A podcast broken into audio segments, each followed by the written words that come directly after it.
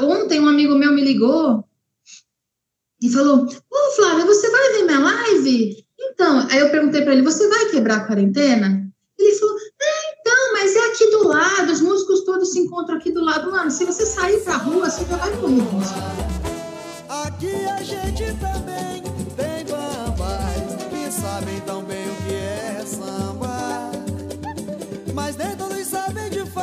Estamos aqui hoje para falar um pouco sobre o tema, né? Que a gente divulgou aí, pandemia de lives, né?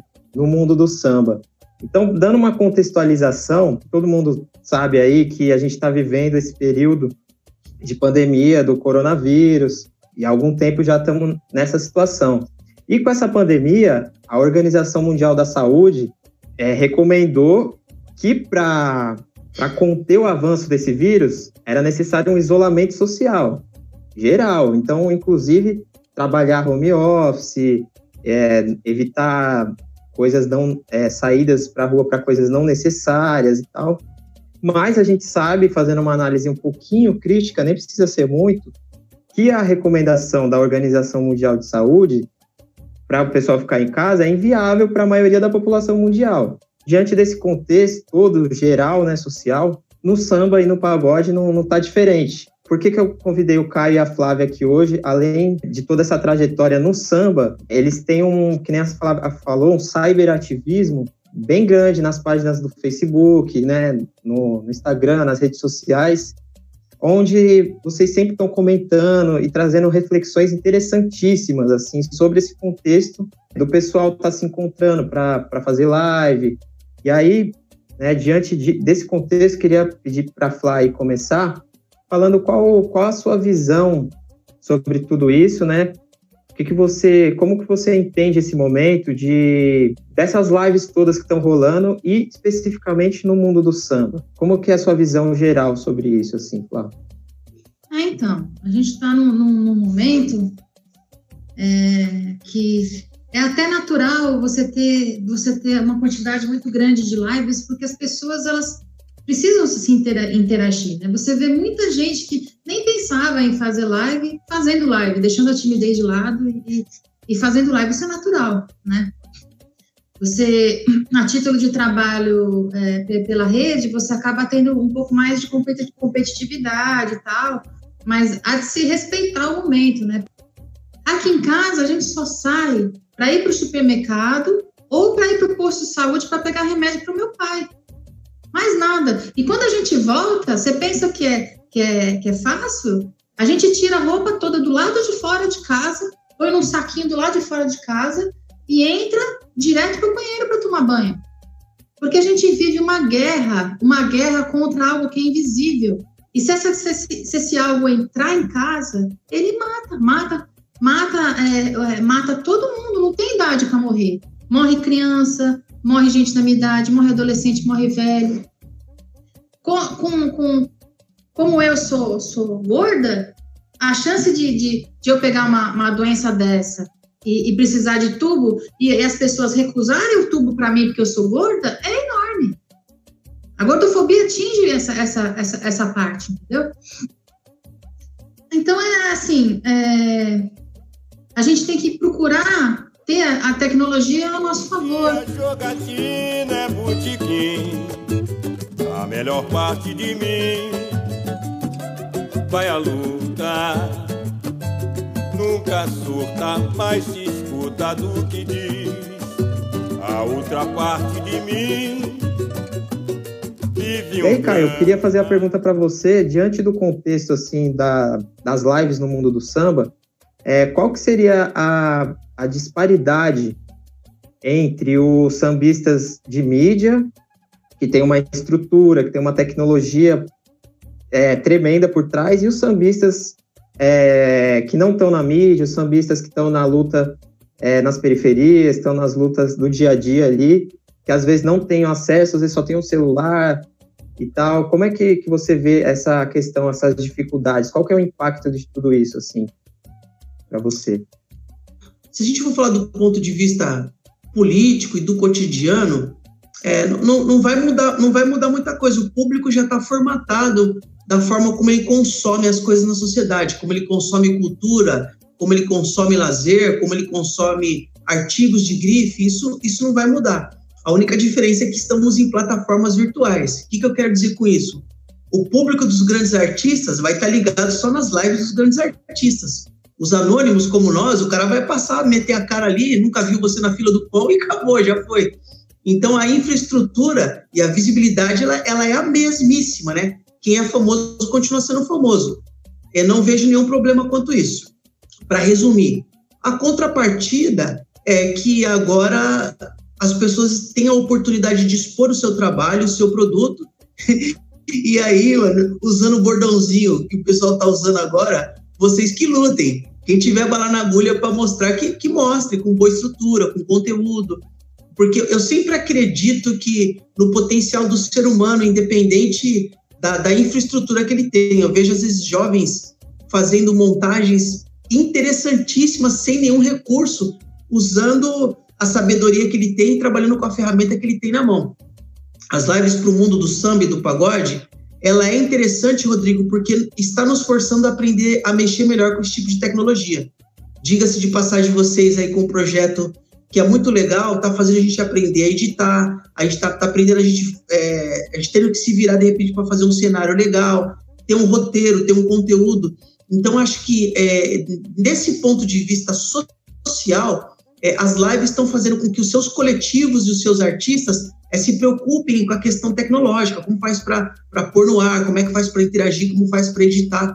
Então, eu sempre vejo o lado positivo das coisas. Esse lado, acho que é um lado que é um balanço que vai trazer bons frutos para a gente depois que passar tudo isso. Muita gente vai, vai, vai estar um pouco mais capacitada e, e mais apta a mexer com a tecnologia, porque agora todo mundo obrigatoriamente, se quiser se, se manter vivo, tem que aprender a mexer com uma ferramenta tecnológica como essa.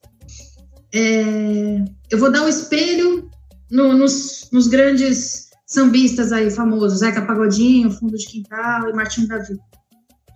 Zeca Pagodinho fez uma live que quebrou a quarentena. Isso foi um mau exemplo muito grande. Fundo de Quintal fez uma live que quebrou a quarentena, também foi um mau exemplo muito grande. Martinho da Vila deu um show do que é vida e do que é samba. Fez a live com ele, na casa dele, com a esposa dele, com o filho dele, com uma tecnologia legal, na simplicidade, tocando frigideira, tocando, é, como é que fala? Panela, tocando pandeiro, tudo sozinho.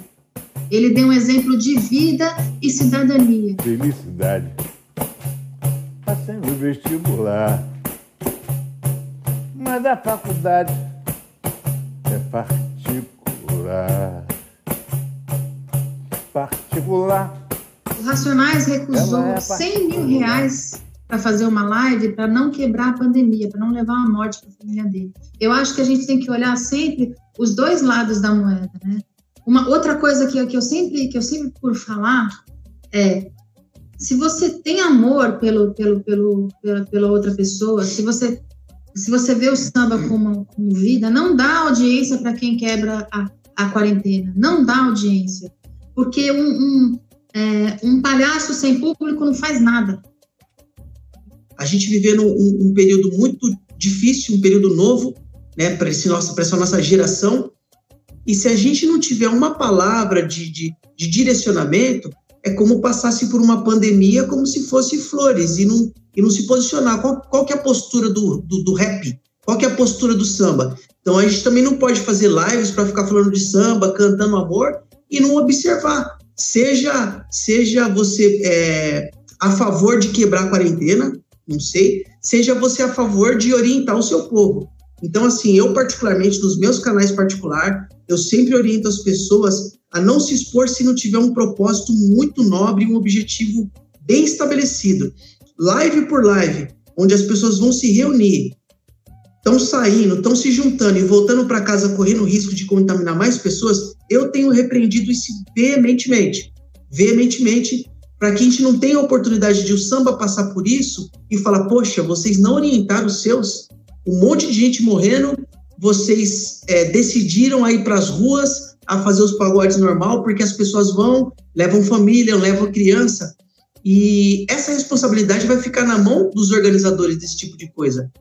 Né? Então, cada um que, que assuma a sua responsabilidade. Então, por, por que, que eu sempre falo, eu por mim? Eu sempre exorto e oriento. Porque eu não vou levar essa pecha de que o samba não se posicionou e ainda induziu pessoas a saírem e a se exporem em plena pandemia, em muitos casos por vaidade e por glamour. Meu, é isso aí, é isso aí. Samba pode esperar, né? Vírus não. Eu pensei muito nisso, assim. Samba a gente vai ter uma vida inteira para fazer. Agora, se a gente ficar se encontrando para fazer live, não. Vai, vai morrer um, vai morrer e, meu, é um processo de luto. Infelizmente é isso, né? O, por exemplo, o, o, o para mim o que o que mais me chateia é o quê? Que uma, uma comunidade ou um artista grande que tem nome, visibilidade, se encontrando para fazer uma live, vai refletir na, na, na, população em geral, porque eles vão falar, ó lá, o cara tá fazendo live, então eu vou fazer no pagode da esquina, no boteco da esquina ali, porque não vai dar nada. Entendeu? Esse é o problema. Que você não tem referências conscientes lá em cima, desde o do presidente até as referências do, do próprio samba. Que os grandes, a maioria estão fazendo isso. Que nem se falou, até agora só viu o Martinho da Vila dando. E além de nós aqui, do você, do Caio, da Flávia, que estão também nas redes aí, sempre conscientizando. Então é isso, é ampliar essa conscientização né, desse pessoal que está de luta e escolher o lado entre a vida e a morte. E o povo canta mesmo sem saber que a favela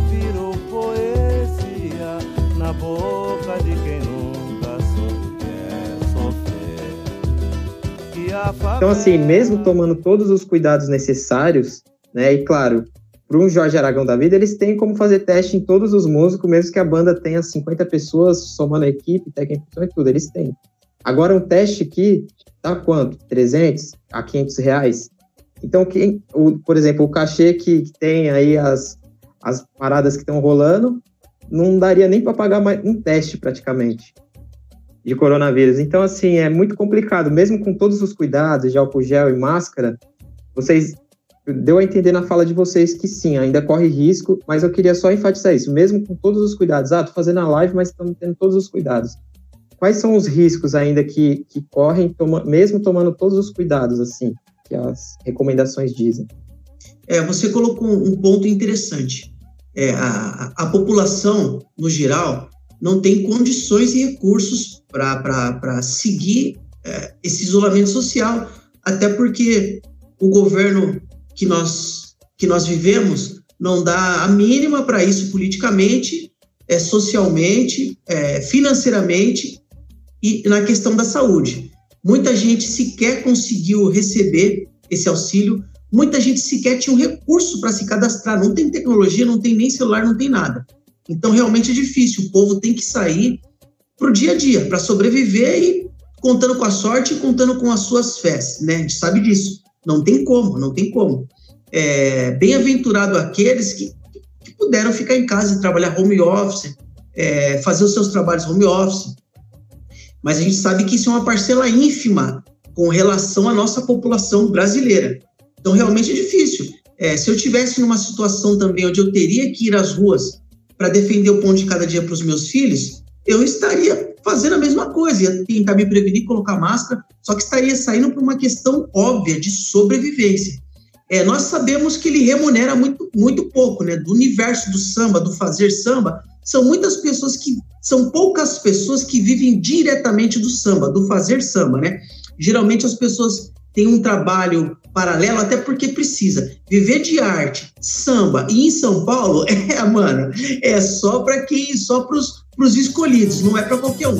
Quando começar o pagode, pego o pandeiro, caio na orgia. E quando começar o pagode, pego o pandeiro. Então nós sabemos que já dentro do universo samba, são pouquíssimas pessoas que vivem só de samba. Por que, que eu estou querendo dizer isso?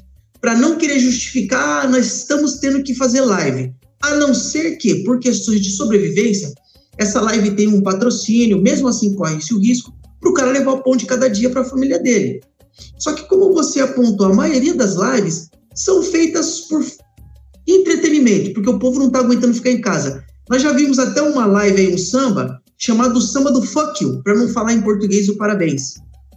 A live do Fuck You, o que, que eu quero dizer com isso? Aberta aí numa quebrada qualquer, não sei se no, em São Paulo, Rio de Janeiro, é tipo assim, estamos assumindo que não estamos nem aí. Aquele pagode meia colher, mal executado, mal cantado, mal tocado, com criança lá no meio, não vai ter nenhum propósito, nenhum propósito. É isso que me preocupa. Essas pessoas elas acabam comprometendo a categoria dos sambistas. O samba fala sobre resistência, fala sobre vida, fala sobre é, colocar o samba no lugar que ele merece. Então a gente não pode ter uma postura contrária, né? Fazer o que o sistema tanto quer, que é acabar com o pobre, com, com o pobre e com o preto o mais rápido possível. E a gente ir em direção à masmorra sem ter uma justificativa. Então, assim, eu tenho, eu tenho, é, eu tenho invalidado esse tipo de postura e tenho observado um, um grande número de lives sem qualidade e sem propósito nenhum. A gente do samba nunca precisou de, de marketing, de mídia, porque o samba sempre se virou quanto à cultura de resistência. É consequência quem conseguiu se dar bem na música, viver de música, legal, bacana, mas no geral, a cultura samba nunca teve evidência para falar, estou dependendo disso para sobreviver. Então é caô. É uma observação até social que eu estou fazendo para a gente ir na contramão do para que se reunir, fazer as pessoas sair de casa para fazer live.